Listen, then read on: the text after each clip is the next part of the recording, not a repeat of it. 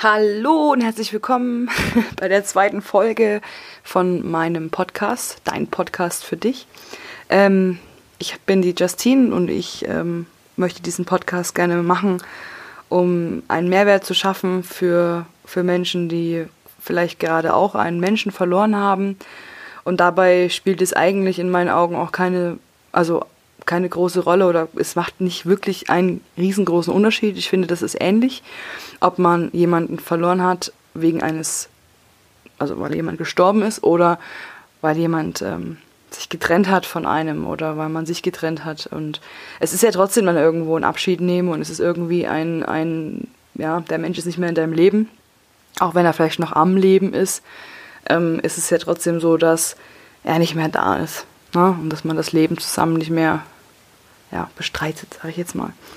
Ähm, genau. Ähm, es ist wie gesagt so, dass ich als allerallererstes unbedingt, unbedingt, unbedingt, unbedingt ein riesengroßes, dickes Danke loswerden möchte an alle, an alle Menschen, die diese erste Folge geguckt haben, äh, sich angehört haben und die mir ein Feedback gegeben haben. Ich habe so unfassbar viele Nachrichten bekommen. Ich habe mich riesig, wirklich riesig gefreut. Es ging tief ins Herz und unter die Haut und ich war auch sehr berührt, dass scheinbar euch das alles so gut gefallen hat und dass ihr, obwohl ich wirklich sehr lange geredet habe und ich wollte eigentlich den, die Folgen gar nicht so lange ausbauen, dann war die erste Folge doch bei 30 Minuten und ihr habt es aber trotzdem einfach verfolgt und bis zum Schluss und ich, also ich bin echt baff. Ich hätte nicht gedacht, dass so viele Menschen begeistert davon sind und gerne zuhören und, und auch neugierig sind, wie, wie es weitergeht. Und genau aus dem Grund und mit dieser ganzen Power und Energie äh, dachte ich mir jetzt, komm, mach mal nicht lange rum ähm, und nehme gleich Folge 2 auf, das ich jetzt hiermit tue. Also, ähm, ja, ich habe, ähm, bin ja stehen geblieben bei der ersten Folge mit dem Thema, dass ich ähm, an dem Todestag selber, als ich dann früh um ähm, um acht war das dann so circa, an diesem 9. Ähm, äh, Entschuldigung, an dem 10. September ist mein Vater gestorben, letzten Jahres, genau. Und ähm, genau, an dem Tag war auch unfassbar schönes Wetter. Das ist schon mal das die erste Erinnerung, die mir einfällt, wenn ich darüber nachdenke.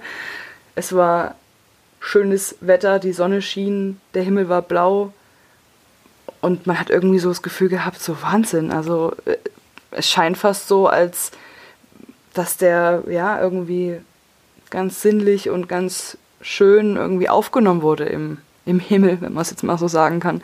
Ähm, und also das ist bemerkenswert gewesen, weil ich irgendwie gedacht habe, okay, ich habe das jetzt schon so oft gehört und also dass man, dass an dem Tag selber, wenn jemand stirbt, irgendwie, dass dann der Himmel ähm, die, der Himmel schön ist und die Sonne scheint also das ist wie gesagt eine Erinnerung, die ich habe. Und ähm, meine Schwester kam dann an dem, an dem Tag zu mir und wir haben dann einfach Bilder angeschaut von meinem, von unserem Vater. Wir haben dann noch in Erinnerung verweilt, ähm, haben viel gelacht, einfach auch, weil Papa einfach ein richtiger Quatschkopf war, wie gesagt, das hatte ich auch schon mal in der ersten Folge erwähnt. Äh, wir mussten wirklich auch viel lachen und das, wie gesagt, am Sterbetag. Wir haben natürlich auch viel geweint, auch klar aber ähm, irgendwie ist dann so eine, so eine Last von den Schultern gefallen und, und Papa war keine Last, nein, wir hätten es auch noch viele Monate weitergemacht, aber es war so, es war so dieses, es war so befreiend, weil wir wussten, okay, weil Papa ja so krasse Schmerzen hatte und es ihm einfach so schlecht ging, konnten wir aufatmen, weil wir wussten, egal wo er jetzt gerade ist, ihm geht's gut er ist wieder, er ist wieder bei Kräften und er hat, er hat keine Schmerzen mehr und er ist einfach erlöst. Er ist einfach erlöst. Und das war, ich glaube, das war der, war der Grund, warum wir auch so, ich sag jetzt mal in Anführungszeichen, ja, ähm, nicht falsch verstehen, aber dass wir gut drauf waren. Ja. Ähm, jo, Papa wollte unbedingt eine Seebestattung haben und die hat er natürlich auch bekommen. Er hat vorher alles geplant und organisiert, ähm, also vor zwei Jahren, also mittlerweile dann drei Jahren, äh, weil er das eben, er hat, er liebt die Ostsee und er war ja, habe ich erzählt, ähm, oft an der Ostsee jedes Jahr und öfter und hin und her. Und er wollte auf jeden Fall mal an der Ostsee bestattet werden. Auch mit dem Hintergrund, jetzt werden wahrscheinlich viele denken, oh Gott, Seebestattung, das ist doch total doof, weil dann kann man ja gar nicht mal zum Grab gehen und, und, und äh, ja, den Kontakt dann suchen oder ne, für sich vielleicht trauern. Ist es dann nicht viel schwerer bei der Trauerverarbeitung etc. pp. Ich kann euch nur sagen, absolut nicht. Ich finde es super, einfach auch, weil ich weiß, was der Vater dabei gedacht hat. Er hat ganz klipp und klar gesagt, er will das, weil er sich der Ostsee so verbunden fühlt und weil er weiß, weil er einfach weiß, dass wir, die Hinterbliebenen, sehr gerne verreisen. Und ähm, ich zum Beispiel für meinen, für meinen Teil, ähm, ich liebe das Meer. Ich bin eine absolute Wasserratte, schon von Kind an. Und ähm, ich verreise glücklicherweise wirklich oft im Jahr und ich liebe es, ich liebe es, ins Wasser zu gehen. Und ähm, jedes Mal, wenn ich ins Wasser gehe, ich meine, er kann ja überall sein. Nur weil er in der Ostsee in Warnemünde runtergelassen wurde, heißt es nicht, dass er nicht vielleicht auch in Griechenland oder wo auch immer. Er ist quasi jetzt ein Teil vom Meer. Ja. Und ähm, der Gedanke dahinter ist doch total schön. Also ich kann quasi zu irgendeiner Küste fahren und weiß oder kann den Kontakt zu ihm aufnehmen. Ja. Ähm, das ist wunderschön und ich muss ehrlich sagen, ich habe natürlich auch mich damit befasst. Ähm, ich glaube, ich weil ich eben auch so eine Wasserratte bin und auch so eine, ja, ähm, das Meer liebe, dass ich glaube ich irgendwann, wenn ich mal an der Reihe bin, das auch möchte. Vor allem ist für die Hinterbliebenen halt auch einfach nicht mehr so viel Stress, weil ich habe halt schon von Hörensagen mitbekommen, dass so ein so eine Grab, also so, wenn man sich so ums Grab kümmern muss, dass das doch auch ganz schön anstrengend ist und dass man dann irgendwie auch Schuldgefühle hat, wenn man nicht mal, wenn man sich mal nicht blicken lassen konnte, weil man halt so viel zu tun hatte oder so, ne? Ähm, ja, und man muss halt eben nicht wirklich viel machen, außer halt mal ans Meer fahren. Und das ist halt einfach eigentlich unterm Strich eine echt schöne Sache. Also klar, jedem das seine, aber ich finde das eine schöne Idee. Ja. Ähm, ich wollte eben kurz noch was dazu sagen. Ähm, an diesem Tag selber, das war dann ähm, am 19. Oktober, war dann die Bestattung letztes Jahr das war wirklich schön organisiert. Also ich muss ehrlich sagen, ja, es war natürlich mit Abstand der blödeste Anlass, den es gibt. Aber es war dafür wirklich schön. Mit diesem Schiff in Warnemünde muss man sich vorstellen, dann man, man steigt auf das Schiff, äh, auf dieses Boot quasi mit all der ganzen Familie und dann ist da ein Captain, man kann auch einen Pfarrer wählen, aber Papa hatte nicht viel mit der Kirche am Hut, von daher haben, hat er sich damals für einen Captain entschieden oder wir uns auch dann letztlich, ähm, ja, und der hat es auch richtig, richtig schön gemacht. Ähm, wir sind dann rausgefahren zu bestimmten Koordinaten. Die Koordinaten habe ich mir auch geben lassen, weil ich ähm, vorhabe, jedes Jahr, einfach auch weil ich an der Quelle sitze und ähm, sehr gut zu Booten komme, genau, ähm, dass ich da auf jeden Fall immer zu den Koordinaten fahre, habe ich auch dieses Jahr gemacht. Das war, wie gesagt, das erste Mal, der erste, Tod, also der erste Todestag sowieso und auch an dem Tag selber, wo er bestattet wurde, sind wir hingefahren.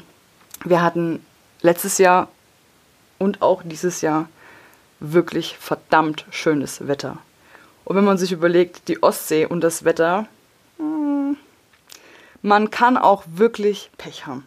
Hatten wir aber nicht. Beide Male nicht. Es war wunderschönes Wetter. Es war perfekt perfektes Segelwetter, es war perfektes Wetter, die Sonne schien. Herrlich, wirklich einfach nur herrlich. Sogar unser Skipper hat gesagt, ähm, na, da hat euer Vater aber gutes Segelwetter bestellt. ne, also, ja, da mussten wir schmunzeln. Also es ist einfach total cool, wenn man so drüber nachdenkt und es ist, es tut auch so gut, das zu glauben. An der Stelle möchte ich ganz kurz noch was loswerden. Und zwar ähm, viele, viele Menschen, die Menschen verloren haben oder die gerade wissen, dass sie wahrscheinlich in naher Zukunft einen Menschen verlieren und so eine panische Angst davor haben, ähm, was sie mal machen, wenn er nicht mehr da ist oder, oder eben wenn er schon tot ist, was sie machen, was sie jetzt machen. Ne? Es schreibt euch niemand vor. Es schreibt euch wirklich niemand vor, an was ihr glaubt oder glauben müsst letztlich hat niemand belegt auf dieser Welt, was wirklich nach dem Tod ist. ich habe mich auch nie damit beschäftigt und ich habe mich damit nie befasst. Mich hat das nicht interessiert oder ich wollte mich nicht dafür interessieren. Und jetzt ist es mittlerweile so, ähm, ich bin mir eigentlich ziemlich sicher, dass es irgendwas danach noch gibt.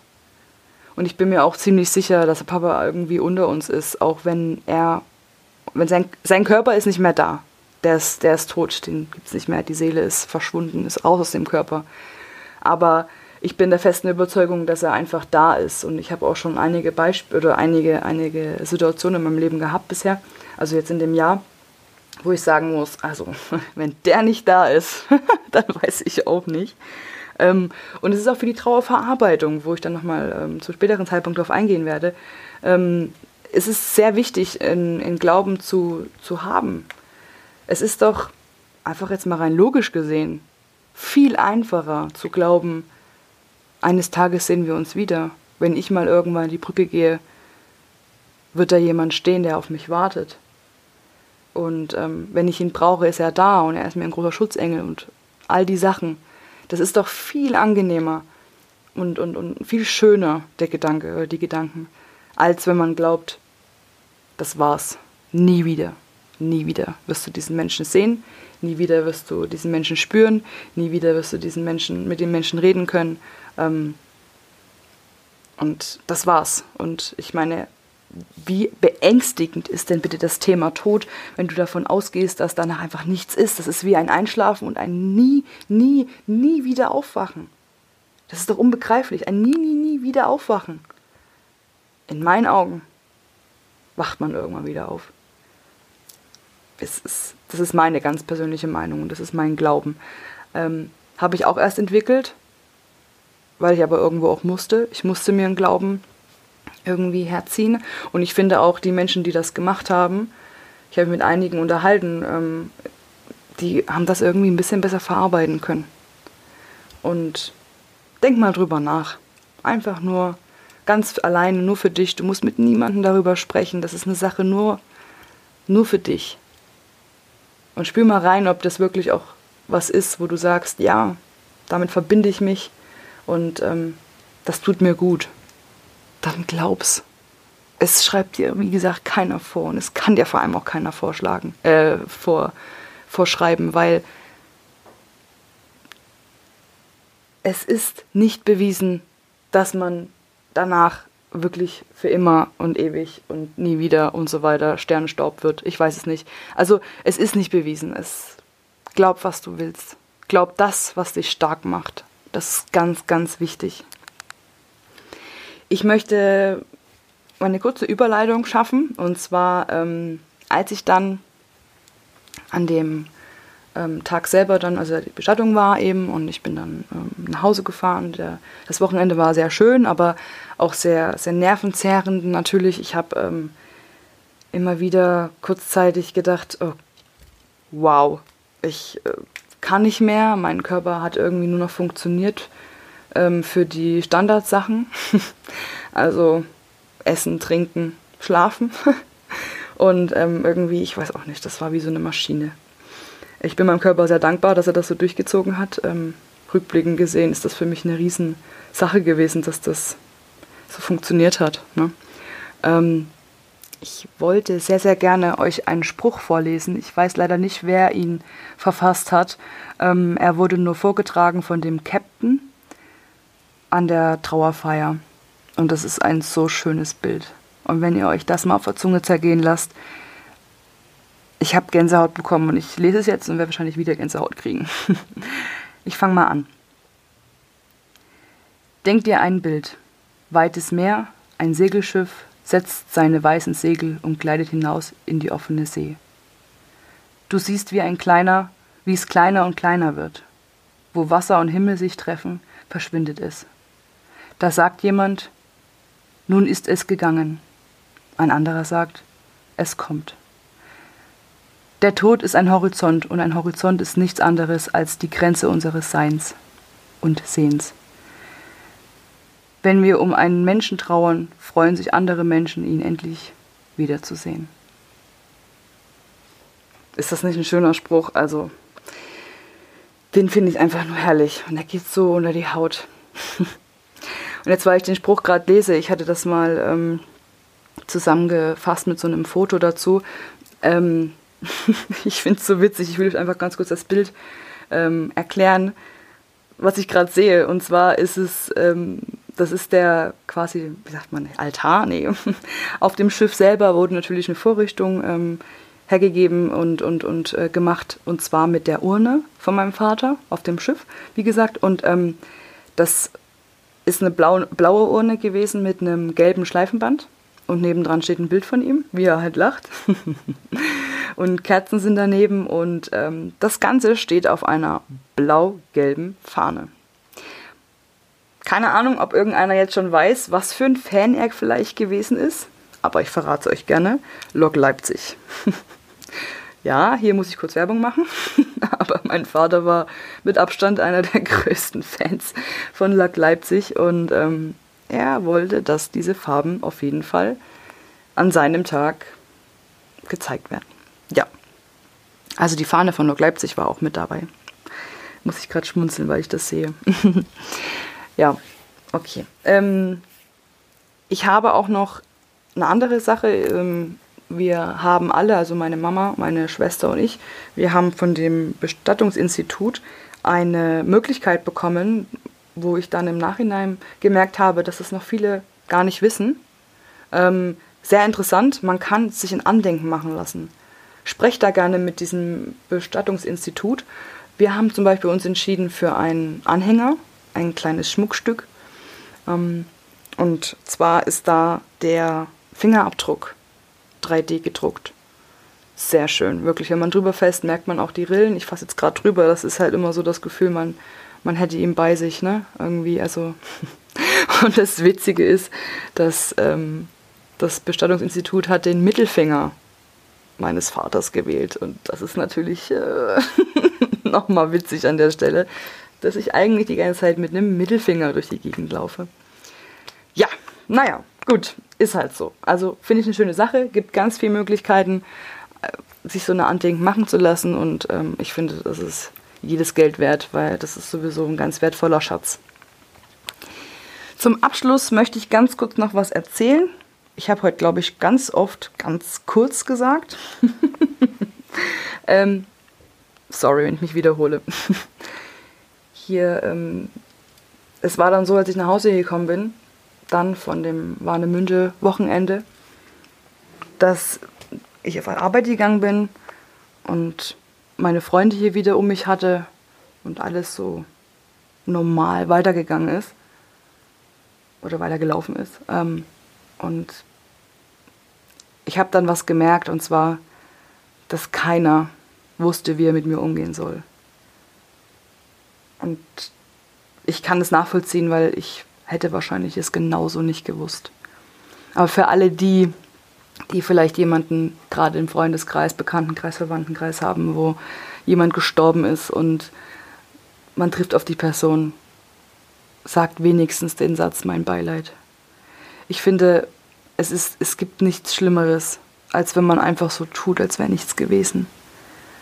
Das, ich weiß nicht, das ist einfach, das tat mir weh, wirklich. Also ich muss ehrlich sagen, das tat mir sehr weh, dass ich oftmals irgendwie, ja, ich meine, ich war froh auf der einen Seite, dass ich behandelt wurde wie als wie immer und nicht mit Samthandschuhen angefasst wurde.